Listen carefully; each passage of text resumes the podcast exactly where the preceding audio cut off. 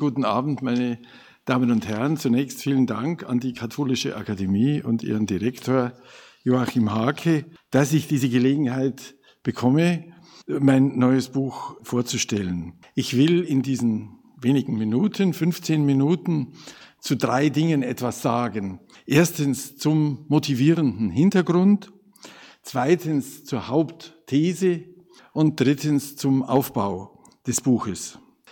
Zu dem ersten motivierender Hintergrund, das ist ganz offensichtlich die um sich greifende Erschütterung des Vertrauens in die Institution Kirche in Deutschland, in der katholischen Kirche, aber nicht nur in Deutschland und auch nicht nur in der katholischen Kirche. Für diese Erschütterung des Vertrauens spielt der Missbrauchsskandal eine zentrale Rolle, wobei ich immer darauf hinweise, dass es sich eigentlich um zwei Skandale handelt. Einerseits um das unerträgliche Leid, das Kindern, Jugendlichen und auch Erwachsenen durch sexuellen und auch geistlichen Missbrauch angetan wurde. Aber, und das kann man zumindest analytisch voneinander trennen auch den Skandal der häufigen Vertuschung, des laxen Umgangs mit diesen Taten, der vielen Fälle, in denen die Sorge um die Institution Kirche, die Sorge um die Opfer überwog. Das ist ganz stark im Hintergrund, nicht Thema des Buches. Zu dieser Erschütterung des Vertrauens gehört sicher auch hinzu, dass viele Katholiken, Katholikinnen die Hoffnung auf Reformen in der Kirche, äh, wie sie im Zweiten Vatikanischen Konzil angelegt waren, aber nicht wirklich groß durchgeführt wurden, oft allmählich aufgeben und äh, erbost sind darüber oder andere wiederum diese Reformen gar nicht für so schrecklich nötig finden, so dass sich eine Art Polarisierung innerhalb der Kirche abspielt. Der synodale Weg spielt eine ganz wichtige Rolle. Ich darf vielleicht in Klammern sagen, dass ich auch als sogenannte unabhängige Persönlichkeit in dem synodalen Weg engagiert bin. Er ist mit großen Chancen verbunden, also einer Konsensbildung in Richtung bestimmter Reformen, allerdings auch und unübersehbar mit großen Gefahren. Ich sage immer wieder, die Hauptgefahr ist, dass auf weltkirchlicher Ebene sich durch diesen deutschen Prozess nichts ändert, aber die deutschen Katholiken durch denselben Prozess sich so zerstreiten, dass sie gewissermaßen miteinander äh, nicht mehr können. Für beides gibt es Anzeichen. Dieser Hintergrund oder diese Entwicklungen im Hintergrund haben dazu geführt, dass viele sich eigentlich einig sind, dass die große drängende Frage zurzeit nicht mehr so sehr dieselbe Frage ist, die zum Beispiel vor 20, 25 Jahren gestellt wurde. Braucht der Mensch Religion? Fällt Glaube durch Modernisierungsprozesse definitiv weg? Werden die Christen eine immer kleinere Minderheit und so weiter? Das scheint nicht die dringendste Frage jetzt zu sein, sondern eben eher die Frage, braucht es denn, um religiös zu sein, braucht es, um spirituell zu sein, was immer das genau unterscheidet, ja, braucht es, um moralisch zu sein, eigentlich eine Institution? Kann man das nicht einfach für sich sein und leben? Und kann man es nicht vielleicht sogar, fragen manche, noch radikaler besser sein, also schiebt sich die Kirche zwischen die Individuen und ihre intensiven Erfahrungen, ermöglicht sie diese Erfahrungen nicht, sondern verhindert sie diese Erfahrungen. Solche Stimmen gibt es, gar nicht wenig zahlreich, Menschen, die programmatisch ausdrücken, dass es doch besser ist, wenn man etwa Gehalte ganz verschiedener religiöser und spiritueller Traditionen auf eigene Faust äh, kombiniert und sich daraus ein Weltbild oder eine Lebenspraxis selber formt. Also so kurz zu diesem Hintergrund. Jetzt möchte ich auf keinen Fall falsche Erwartungen wecken, als wäre das vorliegende Buch jetzt gewissermaßen eine Reformprogrammatik Das ist es nicht. Ich habe zwar zu den einzelnen Punkten jeweils auch meine Vorstellungen, aber ich habe das Buch nicht aus diesem Grund geschrieben, sondern Sinn des Buches ist es, in einer vielleicht neuen Weise Verständnis zu schaffen für das, warum es Kirche gibt. Das ist dieses Staunen. Ja? Wir nehmen ja die Existenz der Institution Kirche in den Ländern, in denen sie existiert und vielleicht sogar eine bestimmte Macht und ein Ansehen irgendwie auch hat, mehr oder minder als selbstverständlich hin. Es ist aber nicht selbstverständlich, weil nicht jede der Religionen, die auf der Welt existieren, zum Beispiel eine Kirche hervorgebracht hat und weil deshalb viele Kulturen auf der Welt auch nicht von der Existenz einer christlichen Kirche oder überhaupt einer Kirche geprägt sind. Das scheint mir, um ein Gegengewicht zu bilden zu diesen kulturellen Tendenzen in Richtung Selbstoptimierung, ein wichtiger Schritt. Um nun diesen Schritt gehen zu können und um meinen Hauptgedanken verständlich machen zu können, sage ich, dazu muss man ganz kurz mal darüber nachdenken, was das Christentum überhaupt ist. Nun bin ich mir vollständig bewusst, und ich bitte das nicht anschließend einzuwenden, dass religiöse Traditionen sozusagen nicht auf Formeln zu bringen sind. Also ich gehöre gerade zu denen, die bestreiten, dass man religiöse Traditionen einfach als wären sie philosophische oder wissenschaftliche Denkgebäude auf ein paar Sätze bringen kann und dann sagen kann, stimmst du diesem Satz zu oder nicht, dann gehörst du dazu oder nicht dazu. Dennoch im Vergleich der Religionen beispielsweise, auch in der Konkurrenz der Religionen führt kein Weg daran vorbei, dass man auch die Botschaft irgendwie abstrakter benennt. Mit abstrakter meine ich, dass man sie nicht einfach nur nacherzählt und schon gar nicht, dass man hauptsächlich in theologischer Sprache darüber spricht, weil die theologische Sprache oft ja eher eine Mauer errichtet zwischen den Gläubigen und den Nichtgläubigen. Der große evangelische Theologe Ernst Rölsch nachdem die Position benannt ist, die ich zurzeit innehabe, hat einen solchen Versuch gemacht, auszusprechen, was die Grundcharakteristika des Christentums sind. Bei ihm sind es drei. Für meine Argumentation in diesem Buch ist es vor allem eines dieser drei. Ich nenne mal kurz die drei und dann, welches mir jetzt für diesen Zweck, Kirche zu verstehen, das Wichtigste ist. Er sagt, das Christentum sei charakterisiert von Universalismus, Individualismus und Liebesethos.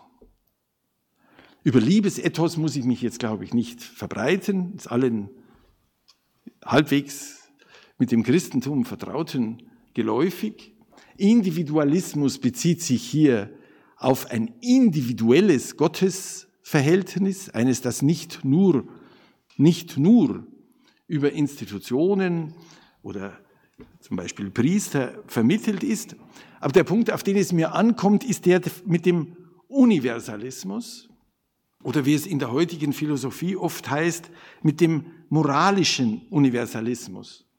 Was ist damit gemeint? Gemeint ist, dass Christen, wenn sie sich überlegen, ob eine Handlung, zu der sie sich anschicken, moralisch gerechtfertigt werden kann, sich nie damit begnügen können zu sagen, es ist ja einfach gut für mich oder gut für die mir nahestehenden, zum Beispiel meine Familie, meine Sippe, meinen Clan, mein Volk, meinen Staat. Noch nicht einmal, es ist gut für die Angehörigen der eigenen, in diesem Falle christlichen Religionsgemeinschaft. Das Ethos weist über jedes begrenzte Kollektiv, jedes begrenzte Gemeinwesen hinaus, vielleicht sogar über alle Menschen, die bisher gelebt haben und heute leben. Also es fordert uns auch auf, das Wohl künftiger Menschen mit einzubeziehen. Das meine ich mit moralischer Universalismus. Und jetzt kommt die zentrale These des Buches, dass wir die Existenz von Kirche nicht verstehen können, wenn wir nicht diese universalistische Dimension des Christentums in den Mittelpunkt rücken. Warum? Weil eine universalistische Religion sich nicht einfach in den gegebenen sozialen Organisationsformen einer bestimmten Gesellschaft organisieren kann. Im römischen Imperium konnte meinetwegen der Kaiserkult existieren und viele Formen des Familien- und Ahnenkults und keine überschreitet wirklich den Rahmen des eigenen Familienverbandes oder des eigenen imperialen Staatswesens. Christen dagegen müssen sich, und da stecken viele organisatorische Schwierigkeiten, auch Paradoxien, einerseits miteinander zusammenschließen und andererseits doch so, dass das nicht in den Formen eines bestimmten Gemeinwesens einfach aufgeht. Ich gebe Beispiele dafür. Also Sie müssen zum Beispiel sich aktiv sichern gegen das Zurücksinken in Staatsnähe oder in die Nähe zu Verwandtschaftsverbänden. Ich sage nicht, dass das immer gelingt. Es gelingt gerade sehr häufig nicht. Aber wir empfinden doch, denke ich, alle einen Mangel an christlicher, universalistischer Orientierung, wenn eine Kirche zur Rechtfertigungsinstanz der politischen Macht in einem bestimmten Staat wird. Oder wenn Familienstrukturen zu einem, wie es in der Soziologie heißt, amoralischen Familismus, denken Sie an die Mafia, äh, führen. Also die Paradoxie, die darin liegt, ist, sich zu organisieren, aber so, dass es von keinem existierenden, besonderen, partikularen Gemeinwesen gewissermaßen aufgefressen werden kann. Natürlich ist es eine Aufgabe dann, dieses enorm herausfordernde universalistische Ethos weiterzugeben an die kommenden Generationen. Kein Kind wächst von selbst in Richtung solcher universalistischer Vorstellungen hinein. Die müssen gewissermaßen durch Aufreißen eines Horizonts erst eröffnet werden. Hier liegen Aufgaben der Religionspädagogik beispielsweise. Das universalistische Ethos soll verbreitet werden, sodass auch andere Menschen von ihm ergriffen werden als diejenigen, die schon von ihm ergriffen sind. Das ist gewissermaßen die Missionsaufgabe. Es muss in seinen intellektuellen Verwicklungen durchdacht werden.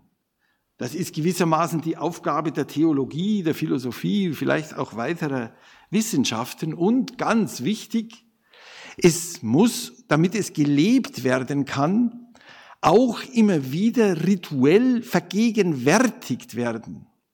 Wir müssen erleben können, dass das, was so schwierig zu verwirklichen ist, nicht gewissermaßen ein völlig unrealisierbarer Traum ist, so dass wir ein zynisches Verhältnis dazu entwickeln und sagen, ja, das hört sich gut an, aber das ist eben etwas, wofür die Welt keinen Platz hat. Und ich denke, dass die christlichen Gemeinden, dass der Gottesdienst, dass spezifische Formen des Gottesdienstes eine solche Chance bieten, etwas schon erfahrbar zu machen, was vielleicht später in höherem Maße auch außerhalb des rituellen Kontextes erfahrbar ist. Also zweiter Schritt ist damit abgeschlossen. Ich sage vielleicht nur zur Profilierung noch dazu, dass mir versuche, wie sogar der des großen katholischen Theologen Karl Rahner, die Existenz von Kirche auf die Sozialität des Menschen zurückzuführen, also Menschen sind auf andere hin angelegt und so weiter, zu kurz zu greifen scheint. Weil der, dieses spezifische Hinausschießen über jedes partikulare Gemeinwesen mit der Beschreibung Sozialität noch nicht getroffen ist. Und jetzt noch kurz zum Aufbau und Inhalt des Buches. Da sage ich nur fünf ganz kurze Gedanken. Erstens, Einleitung und Titelaufsatz entfalten das etwas länger, was ich jetzt gerade gesagt habe und machen dabei besonders darauf aufmerksam, dass auch innerhalb des Christentums es eine größere Vielfalt der Organisationsformen gibt, als man denkt, wenn man nur von Kirche redet. Es ist ja im protestantischen Bereich nicht selbstverständlich, also vor allem auch außerhalb des Luthertums, meine ich jetzt, im protestantischen Bereich. Und es gibt historisch eine Fülle von Wechselwirkungen hier. Es gibt Formen, an die oft erstaunlich wenig gedacht wird, die Rolle der Orden.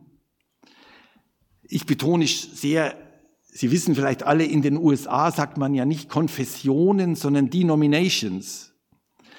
Was eigentlich der Sinn dieser, der Denominationen ist, also von religiösen Gemeinschaften, christlichen, die nicht vertreten, dass sie gegenüber allen anderen die Wahrheit gepachtet haben, ja, sondern die mehr in einer Form wechselseitiger Anerkennung untereinander eine Art christliche Religionslandschaft bilden. Und also bei diesem ersten Punkt ist natürlich die Botschaft irgendwie auch, dass zumindest auf organisatorischer Ebene die Christen viel voneinander auch lernen können, dass die katholische Kirche vielleicht auch von manchem tatsächlich im protestantischen Bereich lernen kann.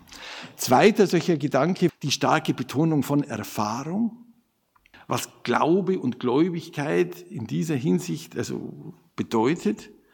Und ich sollte an der Stelle vielleicht ein Wort zu diesem Punkt, der im Untertitel des Buches steht, Selbstoptimierung sagen. Ich meine, das Wort ist ein Modewort zurzeit und insofern wahrscheinlich allen geläufig und auch leicht zu verstehen erst einmal, dass es bedeuten soll, eigene Fähigkeiten zu stärken, besser zu entwickeln und so.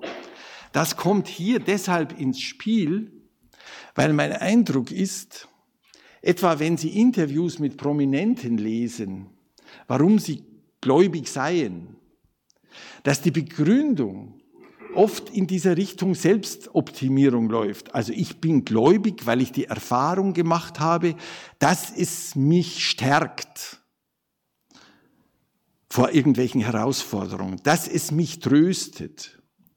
Und ich habe nichts gegen Stärkung und Tröstung, aber ich habe natürlich etwas dagegen, wenn Glaube, also wie eine Technik der Autosuggestion sozusagen äh, erscheint. In dem Buch behandle ich die Geschichte, die Sie wahrscheinlich alle kennen, mit der Aufstellung der Buddha-Statuen durch Jürgen Klinsmann auf dem Trainingsgelände des FC Bayern München. Und als sich eine Diskussion daraus entwickelt hat, ob das wirklich im katholischen Bayern und so weiter überhaupt also zulässig ist, da Buddha-Statuen aufzustellen, hat ja Klinsmann sich aus der Schlinge zu ziehen versucht, indem er gesagt hat, mit Religion hat das für ihn nichts zu tun, nur mit der Verbesserung des Energieflusses. Das hat mich eigentlich skandalisiert dann, also nicht die Aufstellung der Buddha-Statuen so sehr, sondern diese Unterschätzung des Buddhismus und diese Reduzierung von großartigen Religionsgestalten auf so etwas wie es hilft den Spielern irgendwie mit Niederlagen äh, äh, zurechtzukommen oder sich untereinander besser zu verstehen. Tatsächlich ist es natürlich so, dass, glaube ich, niemand sagen würde, zur Verbesserung des Energieflusses stelle man ein Kruzifix auf. Also da, äh, ja, führt weit weg jetzt. Und drittens sage ich nur, zwei der Aufsätze beschäftigen sich mit der Form des Universalismus, die in unserer gegenwärtigen politischen Kultur natürlich zentral ist, dem Glauben an die Menschenrechte und an die universale Menschenwürde. Bei vielen hat das nichts mit Religion zu tun.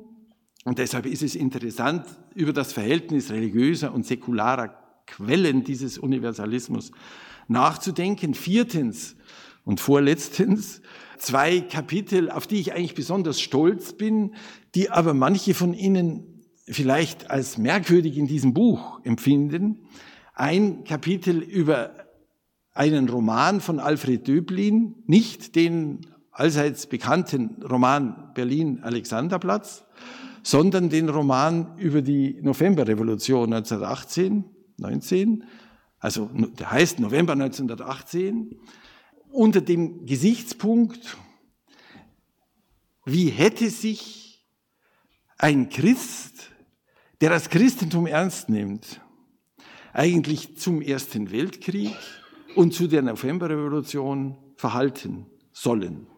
Und Döblin stellt diese Fragen nicht so, wie ich sie jetzt stelle, gewissermaßen rational, sondern gestaltend mit ungeheurer Anschaulichkeit und eben nicht billig, also nicht in dem Sinn, er hätte sich dem Zentrum äh, anschließen sollen oder so etwas, ja, also nicht in den eingefahrenen Bahnen der politischen Organisation von Christen, sondern viel radikaler.